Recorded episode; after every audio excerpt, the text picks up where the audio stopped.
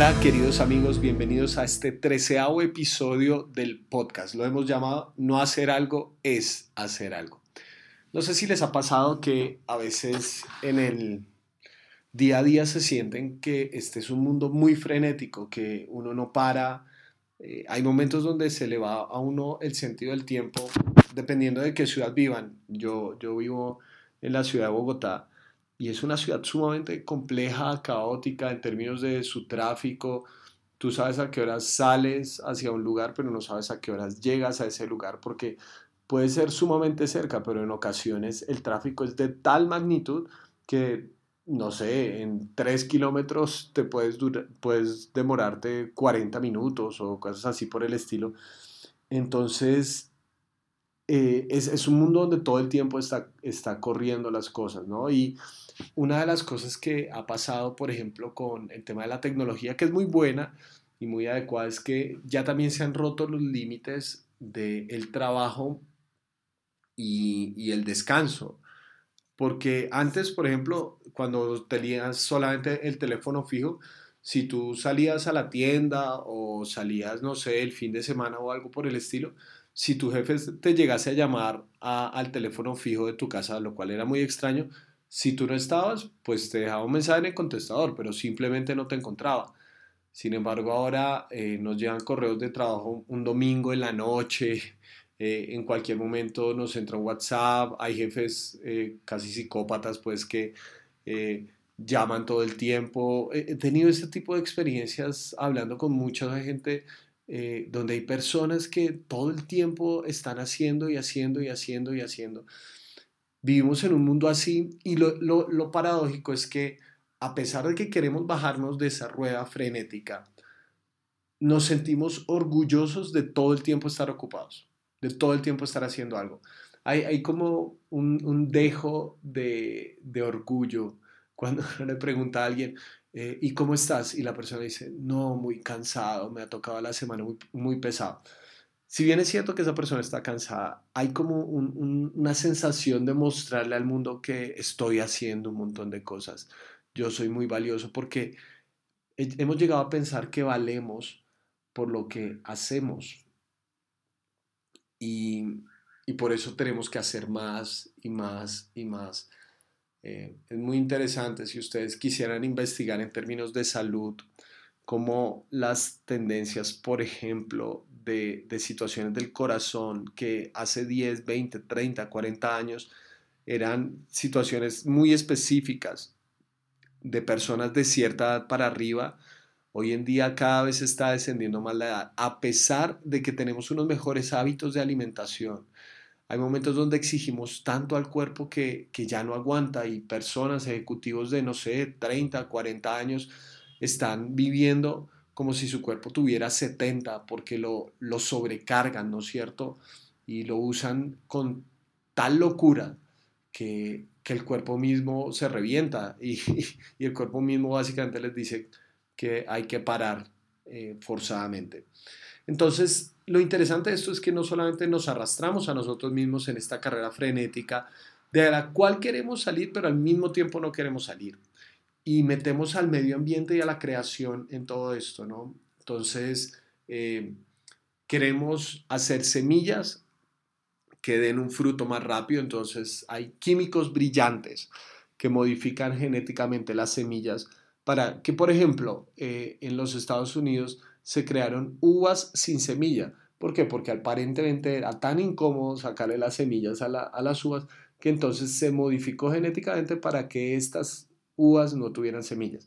Y así de la misma manera, entonces, por ejemplo, en algodón, las personas em, toman, eh, se, han hecho, hay empresas gigantescas eh, que modifican algunas tierras, incluso no solamente las semillas, sino algunos terrenos, para que produzcan más rápido, cosa que constantemente puedan estar cosechando y cosechando y cosechando eh, ¿Por qué necesitan producir? Digamos, empresas de ropa. Eh, si, si, escuchan esto de fast fashion en alguna ocasión, es la idea de que se hace ropa a, bajo costo, eh, con un montón de, implicaciones como esclavitud en algunas maquilas o en, en algunos eh, espacios, pero también la tierra está metida dentro de esto, porque la idea es que las personas eh, o las empresas desean cada vez tener más, eh, más rápido la materia prima para hacer sus, sus prendas. Entonces, no importa si es de mejor calidad o no, necesitamos que sea rápido. Entonces, los campos que compramos necesitamos que tengan las semillas, el terreno adecuado y necesitamos echarle los químicos para que produzcan más rápido. Y la tierra, que normalmente si tú vas a un medio agrícola, lo más justo es dejarla descansar por X cantidad de tiempo o no puedes sembrar tal cantidad de semillas en, eh, en el mismo terreno, eh, pues se ve alterada, ¿no es cierto? Entonces, eh, la deforestación ha hecho parte de esto del fast fashion porque dejan terrenos básicamente inservibles, les absorben todos los nutrientes en cuestión de unos pocos años y ya cuando nos sirve lo dejan y pasan al siguiente y así sucesivamente. Normalmente pensamos que eh, esto hablar de este mundo y de esta tierra es lo menos espiritual. Se ha hecho creer que el Evangelio solamente es para algo que ocurre después de la muerte. Pero el libro de Levítico nos da unas indicaciones muy interesantes respecto al trato que debería tener el pueblo de Dios con la tierra y creo que es uno de los mandatos más actuales que tenemos en el día de hoy. Está en Levítico capítulo 19, versículos 23 al 25, dice así. Cuando ustedes entren en la tierra y planten cualquier clase de árboles frutales, durante tres años no comerán su fruto, sino que lo considerarán inmundo o incircunciso, dicen otras versiones. En el cuarto año todo su fruto será consagrado como una ofrenda de alabanza al Señor. Y en el quinto año ya podrán comer de su fruto. De este modo aumentarán sus cosechas. Yo soy el Señor, su Dios. Eh, este es un mandato muy interesante porque imagínate, básicamente cuatro años después de que tú has sembrado, si eres agricultor, cuatro años en el que, en el que no puedes comer de ese fruto.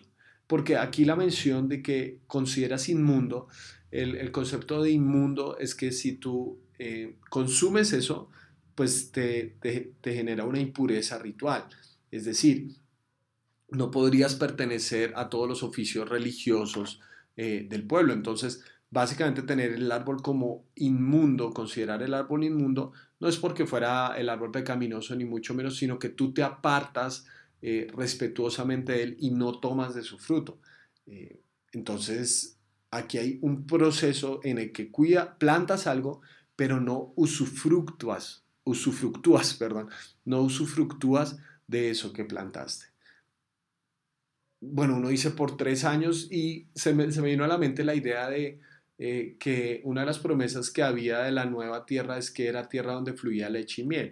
Así que parece que de todas maneras ya había suficientes recursos en la tierra de una u otra manera. El punto es, cuando ellos empiecen una nueva vida, empiecen dejando que esto que cosechan no sea de una vez para ellos, eh, no sea para alimentar lo que ellos desean cuando ellos desean y como ellos desean, sino que hay un primer paso donde trabajas, pero no solamente para ti mismo. Esa es la manera de profanar la egolatría, porque a veces trabajamos en pro de lo que nosotros queremos cuando nosotros eh, lo queremos. Así, aquí básicamente le está diciendo, haz algo, siembra un árbol, pero no esperes nada a cambio.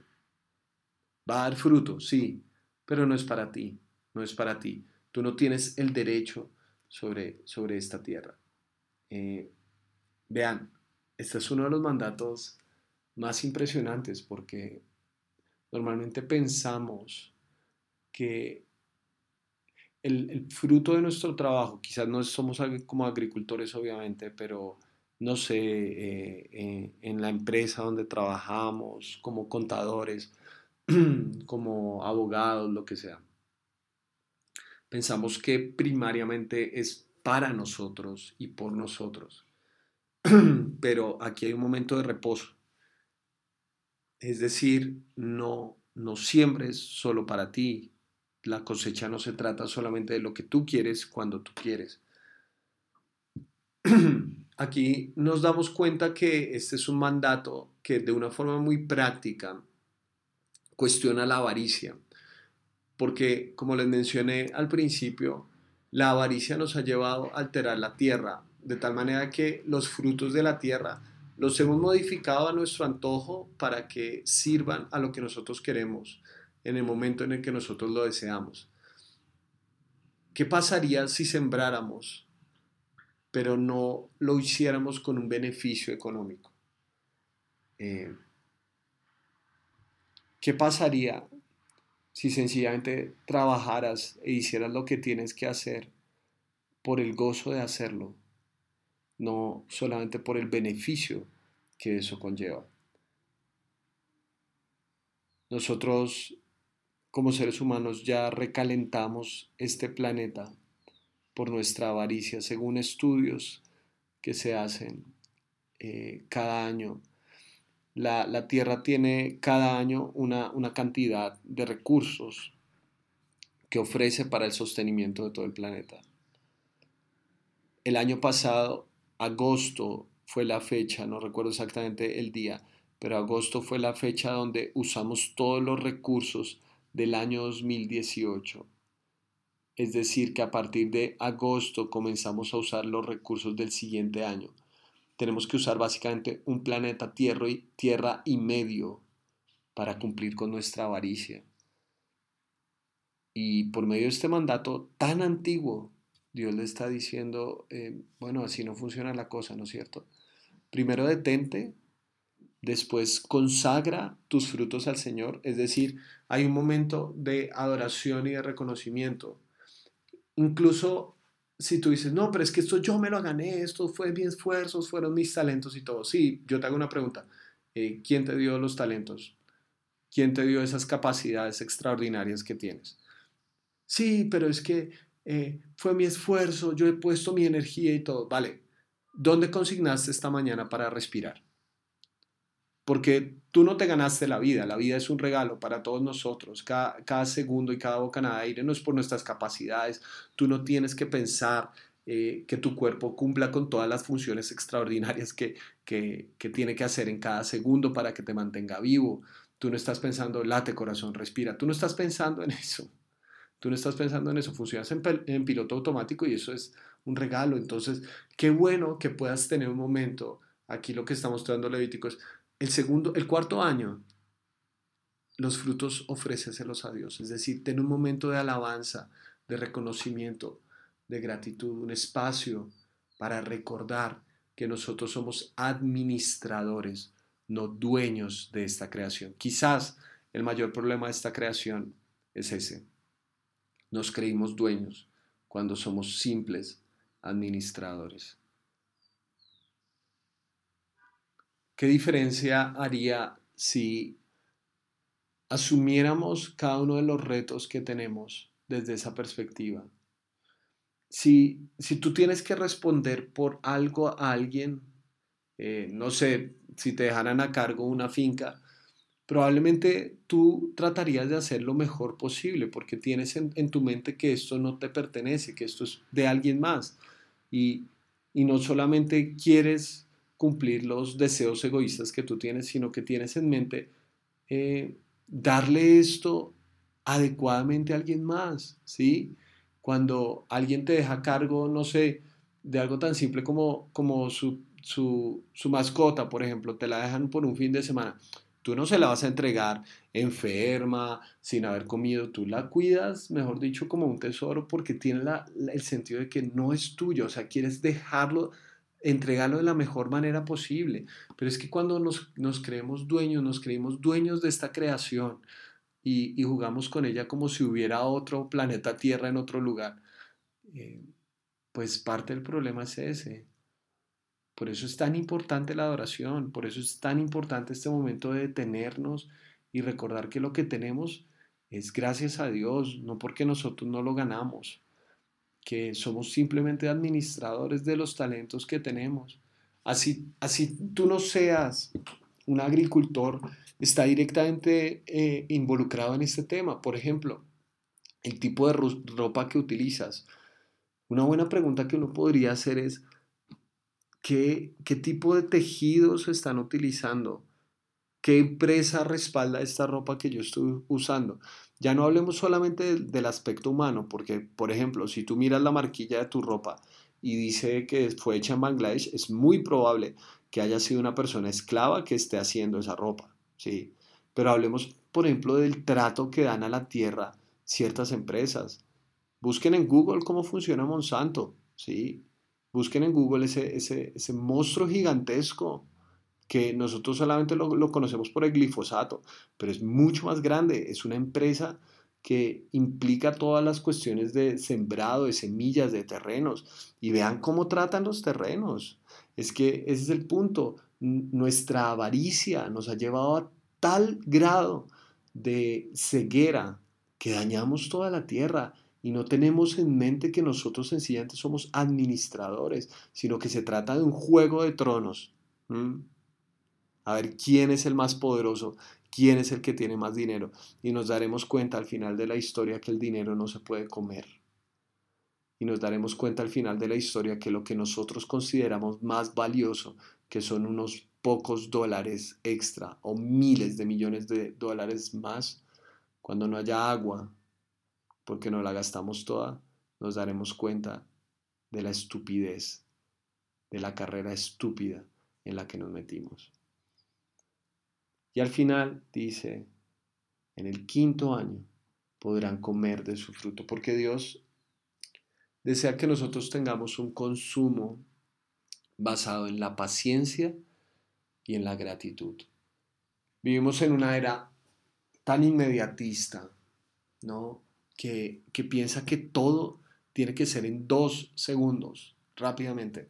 Por ejemplo, para cocinar, antes o, bueno, cocinar en sí mismo es un arte, pero yo no sé si se acuerdan de esos fogones eléctricos que se demoraban un montón de tiempo en prender. Después tenemos los fogones de gas y ahora tenemos los microondas. No sé si les ha pasado que vivimos en este mundo tan frenético que ponemos dos minutos en microondas y al minuto y medio ya estamos afanados y tenemos que parar en microondas.